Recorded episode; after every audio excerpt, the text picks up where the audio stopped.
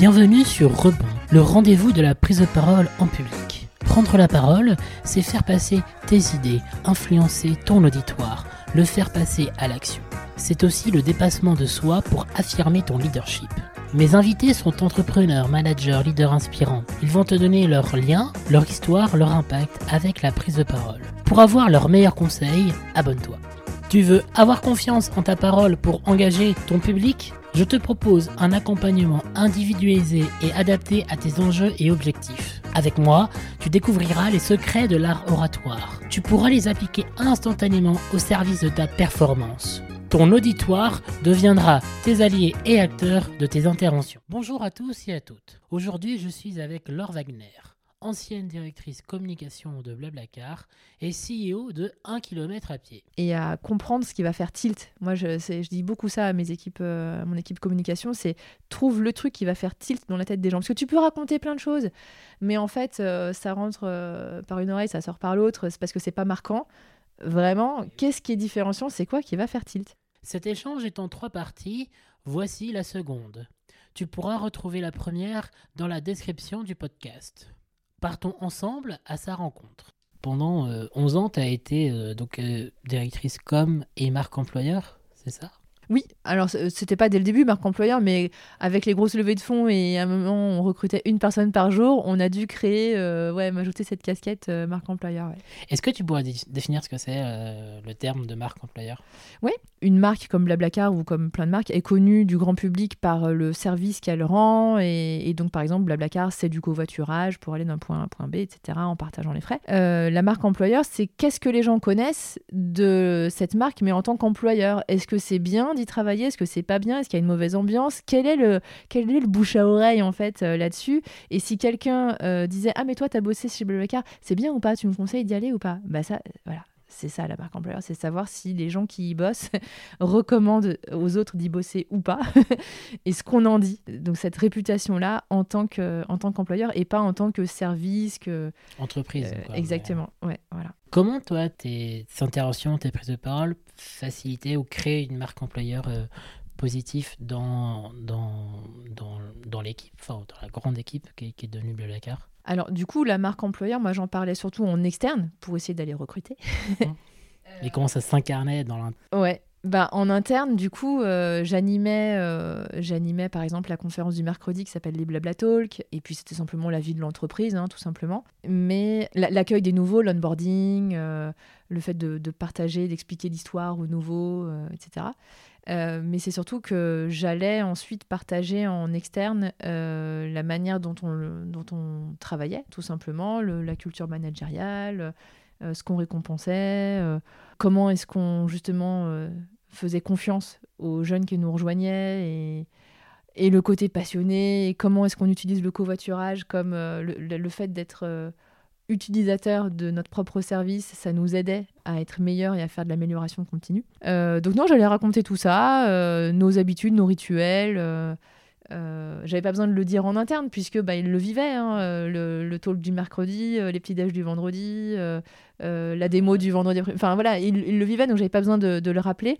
Euh, si parfois, euh, et ça, ça faisait rire tout le monde, de, pour qu'il y ait toujours du monde au Blabla Talk, parce que les gens sont tentés de travailler pendant cette conférence hebdomadaire, alors qu'en fait, c'est hyper précieux d'y assister mmh. tous les mercredis, parce que c'est ça aussi qui crée du lien, qui crée de la compréhension entre les services, etc. Et donc, j'étais un peu celle qui passait dans les rangs en mode Blabla Talk, Blabla donc euh, je faisais un peu la, commerciale du truc. Ben non, c'était de l'animation, mais surtout, c'était vraiment qu'une casquette euh, en plus euh, du reste. Et rapidement, on a recruté des gens qui étaient plus recruteurs et qui, eux, allaient bah, réserver des stands, aller sur des stands dans les écoles, etc. moi, c'était plus, je portais cette casquette en, en, conférence. En tant que DIRCOM, quels sont, toi, les cinq éléments marquants que tu pourrais euh, nous, nous, partager euh, ou euh, des prises de parole qui t'ont vraiment marqué dans, dans, dans, toutes ces années-là? Si tu en avais trois ou quatre, et pourquoi? Là, j'ai des images qui me viennent, mais le problème, c'est que je sais plus dans quel contexte c'était, euh, organisé par qui. Enfin, allez, deux comme ça qui me viennent. Euh, deux, c'est très bien. Ouais, je commence tout début janvier 2009 euh, chez covoiturage.fr, donc. Et là, éclate une grève RATP. Et je fais mon premier communiqué de presse. Du coup, j'étais à peine arrivée. je fais mon premier communiqué de presse, je diffuse. plusieurs télés reprennent et nous demandent d'intervenir. Et à la même heure, euh, Fred était interviewé par M6, je crois, et du coup, moi, j'ai dû faire une petite télé, une petite télé euh, euh, câble ou TNT, enfin, je sais plus, je sais même plus quelle chaîne c'était. Et du coup, j'ai fait ma première interview au bout de 15 jours de boîte. Moi, t'es dans le bas. et donc. T'as l'ambition de Fred incarnée en 15 jours. Quoi. et donc, j'étais un peu en mode euh, Ok, euh, je dis quoi Je dis quoi Donc, euh, je prépare mes questions. C'est quoi les éléments de langage Ah non, faut les faire. Ah ouais, faut les faire. C'était du, du, du, tac au tac, pas de temps de préparation. je n'avais pas les questions à l'avance et ben ma foi ça s'est bien passé. Et euh, mais euh, sauf la, la, dernière question je me rappelle que j'ai bugué et que bah je, je sais même plus ce qui s'est passé dans mon cerveau mais du coup j'ai répondu complètement à côté. Et euh, je l'ai regardé plusieurs fois cette interview en me disant faut plus que ça arrive faut que d'où d'où l'importance faut que je sois prête pour les prochaines fois. et en fait c'est ça qui est vachement intéressant c'est que d'où l'importance de c'est la difficulté et la passion de l'exercice. Que ce soit de l'interview télé enfin l'interview ou de prendre la parole c'est que on peut se planter, ça arrive, mais on a l'opportunité de se revoir et donc d'apprendre de ses erreurs et de dire ok bon maintenant euh, qu'est-ce que je peux faire de mieux pour euh, la prochaine fois pour éviter? Exactement.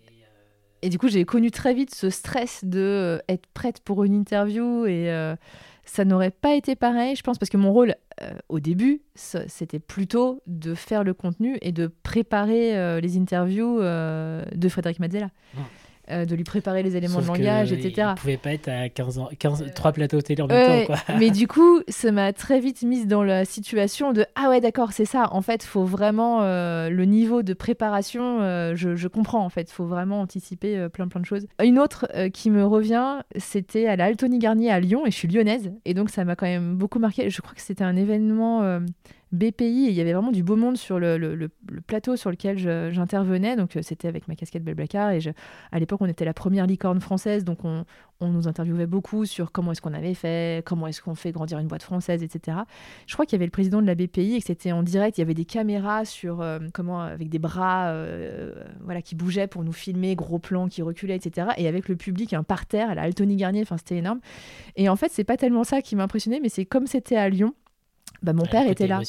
Ben non, mais c'est que mon père était là. Il était là. Je pensais à ce que je disais. J'avais l'impression de la foule. Je m'en fichais. Mais il y avait mon papa. et donc je faisais attention à 6000 personnes, c'est pas grave, il y a mon père. et en fait, bizarrement, je... ça m'a ça, ça, ouais, ça marqué parce que du coup, je me disais, je savais pas où il était assis.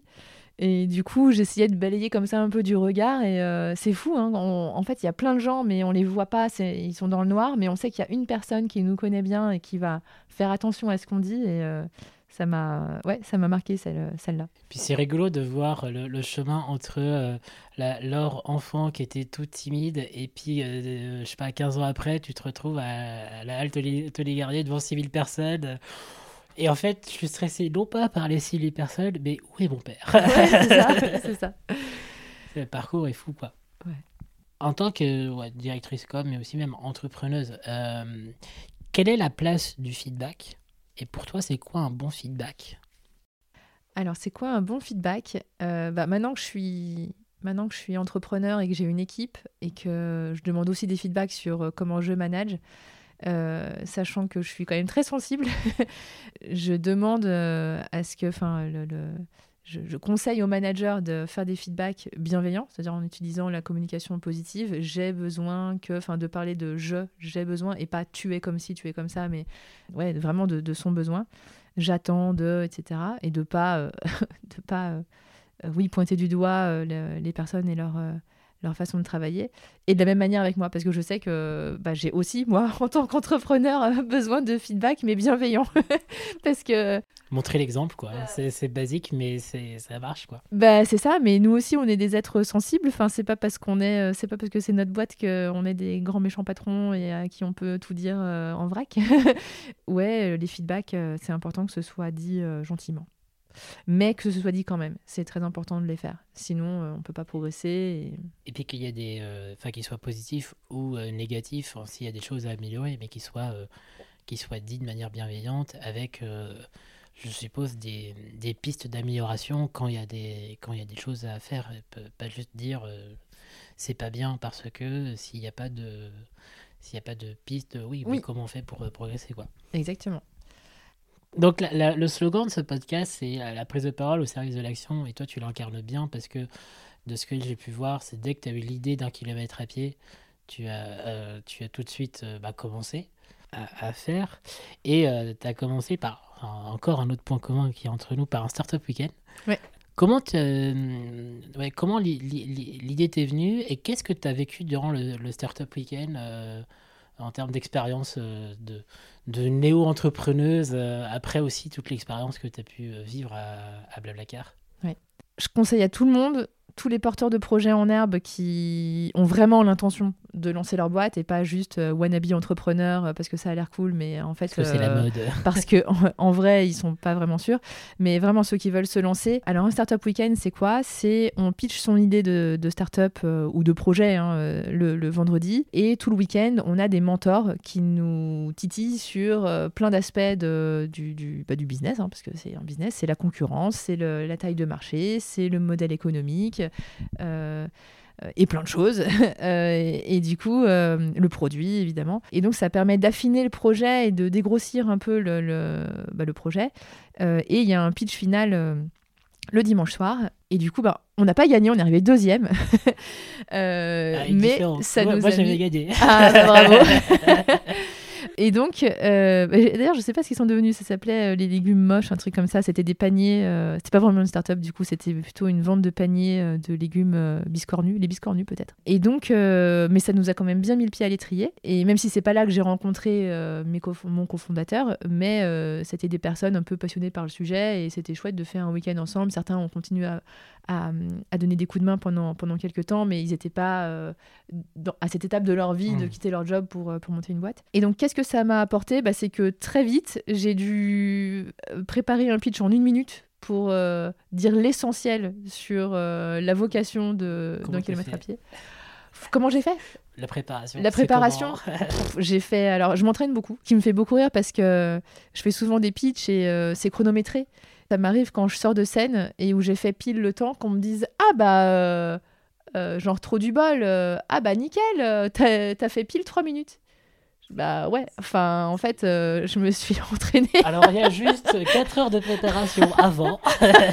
mais ah, ça, tout le monde s'en fout. Peut-être pas 4 heures, mais d'avoir rédigé, d'avoir fait un premier jet et de me chronométrer et c'est trop long. Euh, je réécris, je raccourcis. Et je me dis non, ça, j'aurais pas le temps d'en parler. Je raccourcis, je raccourcis.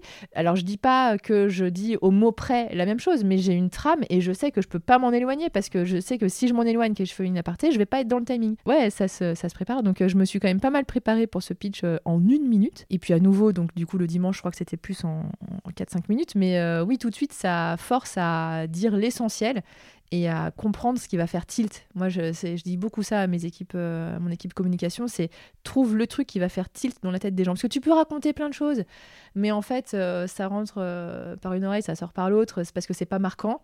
Vraiment, qu'est-ce qui est différenciant? C'est quoi qui va faire tilt? Qu'est-ce qui va marquer les gens? C'est c'est vraiment un, des éléments fondamentaux de, de l'éthos d'Aristote, donc sur la crédibilité il y a un élément, enfin il y a plusieurs éléments, mais l'un d'entre eux, c'est comment tu sers ton public.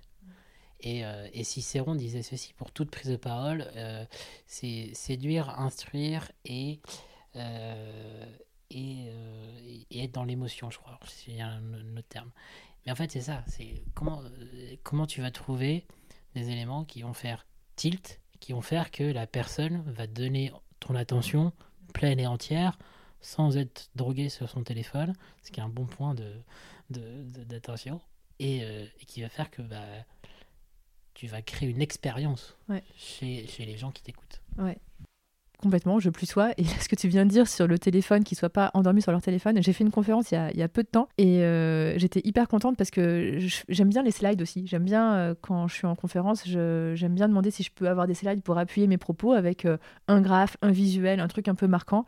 Et justement, tous les premiers rangs que j'arrivais à voir, à chaque fois que je passais de slides, je voyais leur téléphone se lever et prendre une photo. Donc ils n'étaient pas, ils étaient pas endormis sur leur téléphone, mais ils étaient actifs sur le téléphone pour prendre mes slides en photo. Donc là, c'est quand même J'étais contente. Et pour finir sur le Startup Weekend, euh, c'est trop drôle que tu viennes euh, là aujourd'hui parce que demain et après-demain, je rends un peu ce que j'ai eu sur le Startup Weekend. On co-organise à Macon un Startup Weekend. Oh, et du coup, je suis mentor et jury euh, sur le Startup Weekend Macon qui a lieu là. Ah, c'est trop bien. Ah, je, pourrais, je, pourrais, pas y passer, je pense. Mais ça aurait été l'occasion. Donc, après cette expérience de Startup Weekend, où tu, tu découvres vraiment tous ces éléments de, bah, de, business, d'entrepreneur, de marché.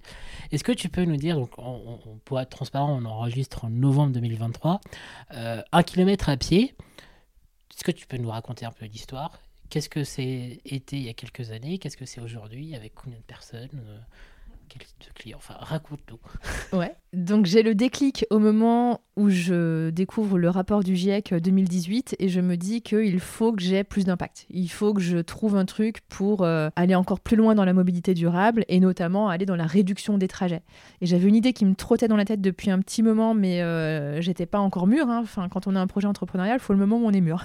et là, j'ai senti que c'était le bon moment. Euh, je savais que des gens pouvaient faire le même travail plus près de chez eux en restant dans la même entreprise. Je l'avais vraiment euh, appris et j'avais dialogué avec des gens dans cette situation quand j'avais mis en place le service de covoiturage de la RATP avec euh, Blablacar. Voilà, des agents, euh, des roulants de la RATP qui prenaient leur service en tant que, que chauffeur sur un dépôt bus, par exemple dans le Grand Est parisien, alors qu'en fait ils habitent dans le nord de l'île de France et ils faisaient 80 km matin et soir. Comme quoi, écouter ses clients, écouter ses prospects et écouter les gens avec qui vous allez parler, c'est la base. ah ben, donc je raconte cette anecdote. J'étais sur un stand à 5h du mat où je, venais, parce que c'était plutôt au début de Blablacar, j'étais encore la seule à la communication. Et donc bah, c'est Bibi qui est allée à 5h du mat euh, faire la sensibilisation au covoiturage sur les prises de poste euh, au terminus euh, bus, etc. Et du coup, bah, on me parle, on me pose plein de questions sur le covoiturage et plusieurs personnes me disent non mais moi en vrai ce que je veux c'est prendre mon poste plus près de chez moi.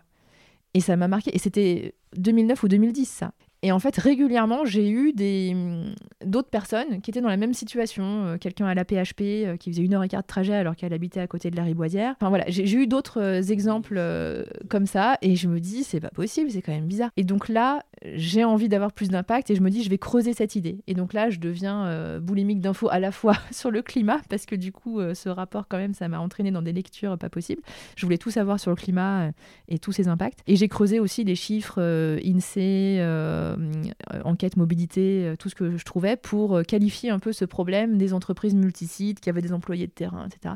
Et je me rends compte que ça peut être massif parce que la moitié des actifs français travaillent pour des employeurs multisites. Et du coup, je, je vois à ce moment-là, c'est le destin, hein, je vois sur Facebook une pub euh, Startup Weekend chez Make Sense avec un thème zéro carbone. Et je me dis, allez, euh, on y va, je m'inscris, euh, je paye, je crois que c'était 80 euros. Il faut, il faut que j'aille, il faut que je me mette. il faut tester et puis il faut pas procrastiner ce projet-là. on y va, je suis chez Blablacar, je suis à plein temps, mais c'est pas grave. Et donc je m'inscris, je préviens quand même les fondateurs, je leur dis, parce que je me dis, on sait jamais si je gagne, il va y avoir de la presse et tout, ils peuvent pas apprendre d'un biais des tournées. Donc, euh, donc je leur fais le pitch et ils me disent bah go, écoute, euh, on est content, tu sais très bien, ça faisait partie des, des valeurs aussi de Blablacar d'être très euh, partageur de, de, de, toute la stratégie et tous les learnings en fait de la croissance de Blablacar pour créer une génération d'entrepreneurs à impact. Et donc ils m'ont dit bah génial, mais vas-y, continue à si tu fais partie de cette cette descendance en gros d'alumni euh, Blablacar euh, qui continue, c'est génial. Donc euh, vas-y, bah bon, bon pitch, bon startup week-end. Et puis je reviens le lundi en ayant quasi gagné. Enfin voilà, il y a quand même eu de la presse. Donc et ça a été le début de bah ok, quand est-ce que je me lance? Et donc là, un autre conseil que je donne à d'autres entrepreneurs si vous nous écoutez, c'est pas tout plaquer tout de suite. Il y a quand même, il y a besoin d'un certain temps pour affiner quand même le projet. Et du coup, moi j'ai pris tout 2019 pour être à la fois chez Blablacar et je réfléchissais et je, fomentais euh, un kilomètre à pied le soir et le week-end. Et en fait, en fait c'est quoi un kilomètre à pied concrètement? Oui, alors concrètement, c'est un logiciel ressources humaines qui vient analyser les trajets domicile-travail des salariés sur la base de leur adresse de domicile et l'adresse de travail. Et donc, c'est tout à fait conforme au RGPD. Nous faisons du traitement de données personnelles tout à fait conforme et sécurisé. Et donc, ça nous permet euh, non seulement de chiffrer le nombre de salariés automobilistes qui pourraient passer au vélo, au transport en commun et au covoiturage, comme quoi je suis pas très loin de Blablacar. Mais c'est surtout que notre innovation, c'est d'identifier tous les employés de terrain qui pourraient faire exactement le même travail, mais sur un site plus près de chez eux. Et donc c'est dans ce cadre-là, c'est pour cette fonctionnalité-là qu'on travaille avec Auchan, Carrefour, Lidl, Point P, l'assaut d'Exo, des crèches euh, et bientôt euh, bien d'autres pour en fait faire des heureux. J'aime bien dire, on fait des heureux tout en évitant du CO2. C'est-à-dire que quelqu'un qui est euh, chez Lidl équipier polyvalent va pouvoir être, si grâce à nous, les, managers RH se rendent compte que cette personne-là fait 40 minutes de trajet alors qu'elle a 5 autres Lidl plus proches et que ça permettrait d'économiser de l'essence, du temps, de l'argent, et bien du coup... et de la fatigue. Et de la fatigue, exactement. Pour les collaborateurs. Ouais, exactement. Qui permet, en baissant la fatigue, de réduire l'absentéisme et le turnover. Donc la boucle est bouclée sur l'avantage aussi euh, qu'a l'entreprise de se lancer dans ce, système vertueux. Et donc euh, voilà ce qu'on fait. On fait de la mobilité durable par le biais de la réduction des trajets. En fait, on est les premiers à faire de la démobilité. Voilà, on crée de la proximité pour éviter des trajets. Un grand merci pour ton écoute. Si cet épisode t'a plu, tu peux le partager et mettre 5 étoiles plus un commentaire sur Apple Podcasts ou Spotify. À bientôt pour une nouvelle rencontre.